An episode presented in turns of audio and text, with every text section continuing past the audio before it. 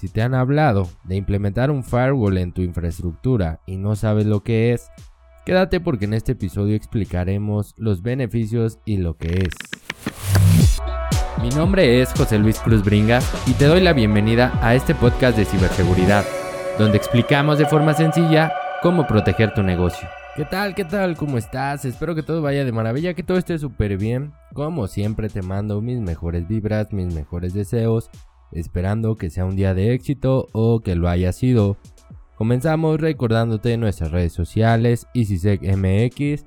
Ve a buscarnos así para que nos sigas y estemos en contacto más de cerca también.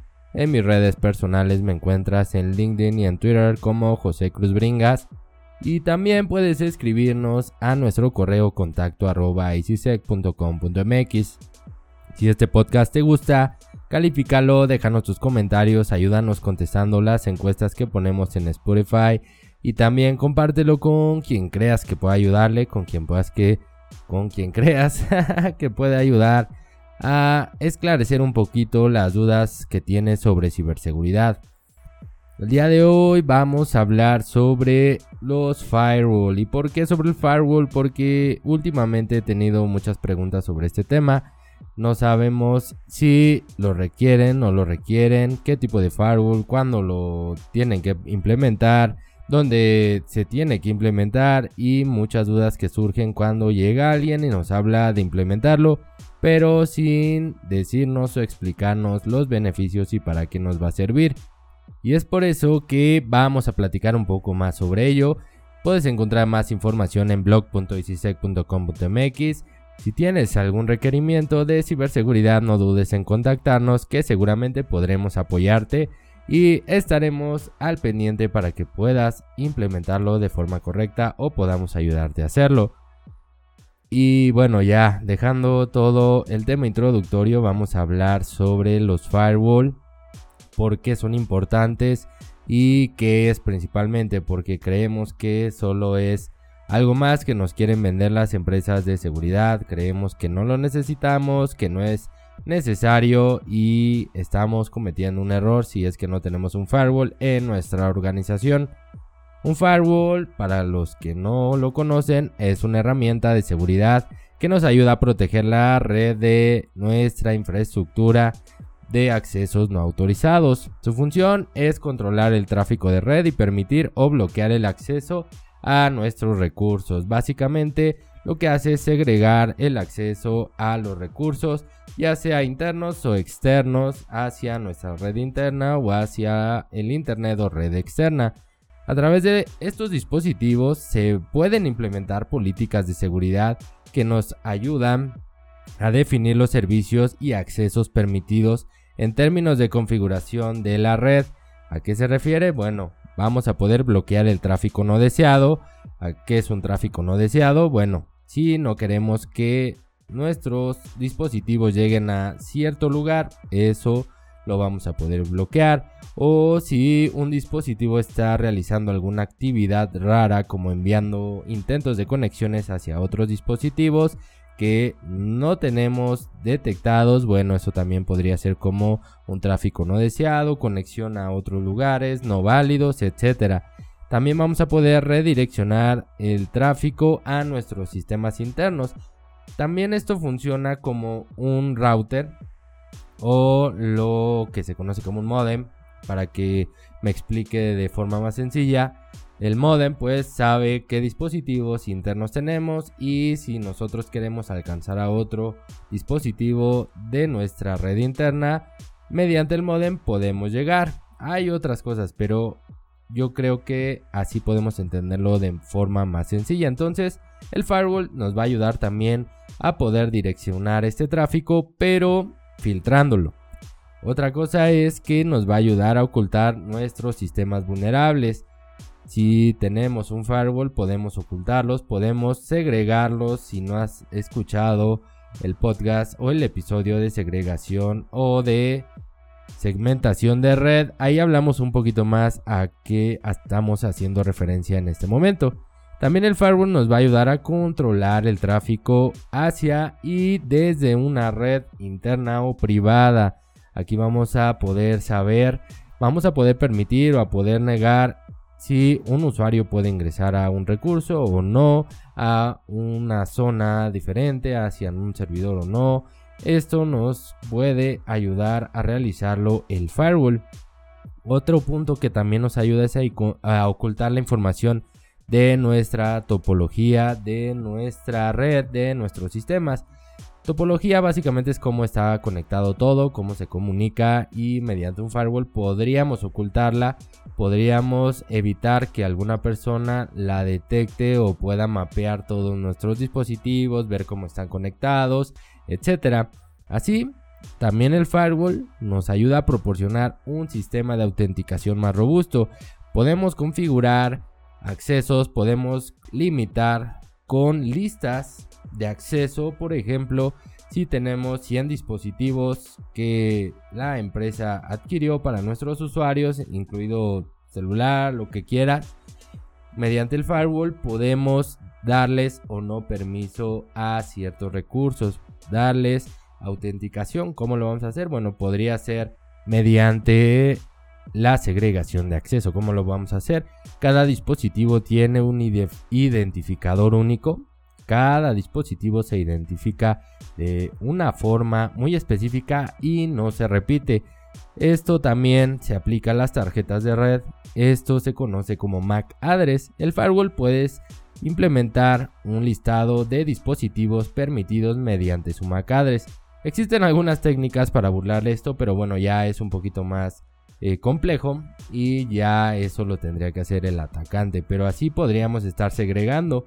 ¿Y para qué nos va a servir? ¿Para qué nos va a ayudar este tema de autenticación? Bueno, para poder evitar que un dispositivo que no tenemos conocimiento, que no es permitido, se conecte y tenga acceso a nuestros recursos. Mediante el firewall lo podemos aislar y que no tenga acceso a otros lados. Ojo, esto estoy hablándolo de forma general hay formas de hacer actividades maliciosas o actividades de descubrimiento y otro tipo de cosas para poder burlar estos accesos o estos controles de accesos. ¿Y qué tipos de firewall hay? Me vas a decir, bueno, es que a mí me ofrecieron un Next Generation Firewall, me ofrecieron un UTM o no sé, un firewall virtual. Hay muchísimas cosas, muchísimas eh, formas de implementar un firewall. Y bueno, un firewall puede ser físico o virtual. Incluso hay firewalls de código abierto que puedes implementar como el pfSense, que ese, bueno, viene el código abierto y puedes implementarlo y ponerlo en tu red. Nada más que necesitas un experto en Linux, una persona que sepa, para poder implementarlo. Así, ¿cuál firewall tenemos que implementar? ¿Cuál es el que me recomiendas? Bueno, no te recomiendo como tal uno en específico, una marca, un producto. Existen muchas marcas, muchos firewalls y como siempre te lo he dicho, hay que buscar enfocarlo en el negocio. Hay que buscar que se adecue a lo que estamos necesitando en estos momentos en nuestro negocio. Pero hay algunas eh, divisiones que te puedo comentar de los firewalls, de cómo podrías identificarlos. Los voy a separar en dos, ya que hay muchas cosas que, en la actualidad existen, pero estos dos creo que son la base y los firewalls se dividen principalmente en esto. El primero es el firewall de filtrado de paquetes. Estos son los firewall más viejitos, los que hace mucho tiempo se utilizaban. Espero que hoy en día ya no se utilice tanto, aunque hay formas de aplicarlo.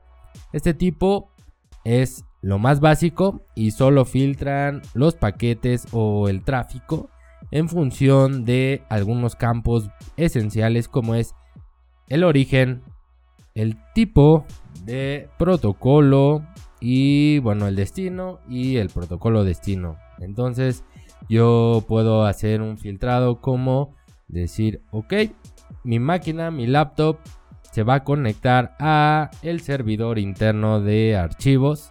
El origen es mi máquina, el destino es el servidor interno y van a trabajar por el puerto 80. Algo así. por el puerto 445 para ser eh, más claros. Y es como este firewall filtra los paquetes. Como ves, es un filtrado sencillo, es un filtrado básico. Y aquí solo estamos analizando hasta cierto número de capas de red. O bueno, no me voy a meter en temas técnicos del modelo OSI, pero créeme que es sencillo. y el siguiente tipo de firewall es un firewall de aplicativos o de aplicaciones. Este lo que va a hacer es filtrar los paquetes, pero a nivel aplicación. Si no conoces el modelo OSI, bueno, hay que buscar un poquito esa parte para que comprendas. Este tipo de firewall, según la política que se defina, puede permitir o no una aplicación. Como por ejemplo, sigamos con el, con el punto anterior que te comentaba en el firewall de paquetes. Yo quiero en conectarme hacia mi servidor de aplicaciones. Entonces con este tipo nuevo de firewall de aplicación, lo que voy a hacer, mi regla va a decir, el dispositivo de José Luis se va a conectar a el dispositivo destino que es el servidor, pero no voy a decir el protocolo ni el puerto, lo que voy a decir la aplicación que van a utilizar es SMB, que significa que estamos analizando a más alto nivel, estamos analizando más capas de red en los paquetes para poder detectar si es la aplicación que estamos permitiendo. Aquí es importante porque podemos hacernos pasar, o bueno, un atacante puede hacerse pasar por una aplicación válida si es que funciona nuestro firewall como el primero que te comenté. Podría yo enviar un malware mediante un puerto que está permitido y nadie lo detectaría. En este firewall de aplicaciones esto sí se puede detectar. Es este tipo de firewalls es más conocido como los Next Generation Firewalls o firewall de nueva generación. No tienen, bueno, creo que ya tienen algunos años. Para mí han pasado pocos, pero eh, no tienen tanto y eh, son bastante más robustos en materia de seguridad y analizan mejor los paquetes. Hay que tener mucho cuidado con estos firewalls a la hora de dimensionarlos porque generan un tema ahí de, de que este análisis de más capas de red nos genera un consumo mayor de recursos y podría limitarse un poquito nuestra navegación o sentirla un poco más lenta o el throughput como se conoce o todo el tráfico que pasa mejor dicho. Entonces, vamos ahora sí a dar, mm, hablar sobre cómo vamos a implementarlo. Existen dos formas básicas, dos formas que son esenciales y que todos deberíamos de conocer. Una es implementación por políticas restrictivas y la otra políticas permisivas. Con las restrictivas lo que se hace o lo que se pretende hacer es descartar todo el tráfico o bloquear todo el tráfico que no se define explícitamente. ¿Esto qué quiere decir? Que todo lo que no esté permitido se va a bloquear. Eso es básicamente lo que significa el implementar políticas restrictivas o un firewall de forma restrictiva. Y el otro, el permisivo, lo que va a decir es que yo voy a permitir todo el tráfico y solo voy a bloquear lo que yo defina explícitamente. Son las diferencias. La forma en que se implemente debe de ser definida conforme a los requerimientos de la empresa, porque puedes aplicar el restrictivo, bloquear todo y solo permitir el acceso a Internet por HTTPS y vas a generar muchos problemas.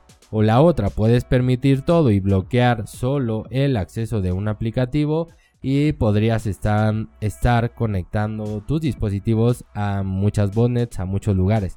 Entonces se tiene que definir primero cómo se va a implementar conforme a los requerimientos del negocio. Esto yo lo que te recomendaría es el tema de políticas restrictivas, pero para implementar este tipo de configuraciones, primero tendrías que tener el firewall escuchando, viendo qué sucede en tu red para poder definir qué se permite y qué no se permite. Así no vas a bloquear o la afectación que podrías generar es mínima porque ya llevaste un tiempo de aprendizaje, aprendizaje. ya sabes qué es lo que utilizan los usuarios, cómo lo utilizan y lo permites, creas tus políticas y vas poco a poco implementando este modelo restrictivo. Ahora bien, ¿es necesario un firewall para nuestra red? ¿Es necesario tener un firewall? ¿Realmente se ocupa? ¿No se ocupa? la realidad es que un firewall te va a ayudar a robustecer la seguridad, ya que como te he comentado en otros episodios, es una capa adicional, normalmente está en nuestro perímetro o en el último punto de contacto entre nuestra infraestructura y el Internet.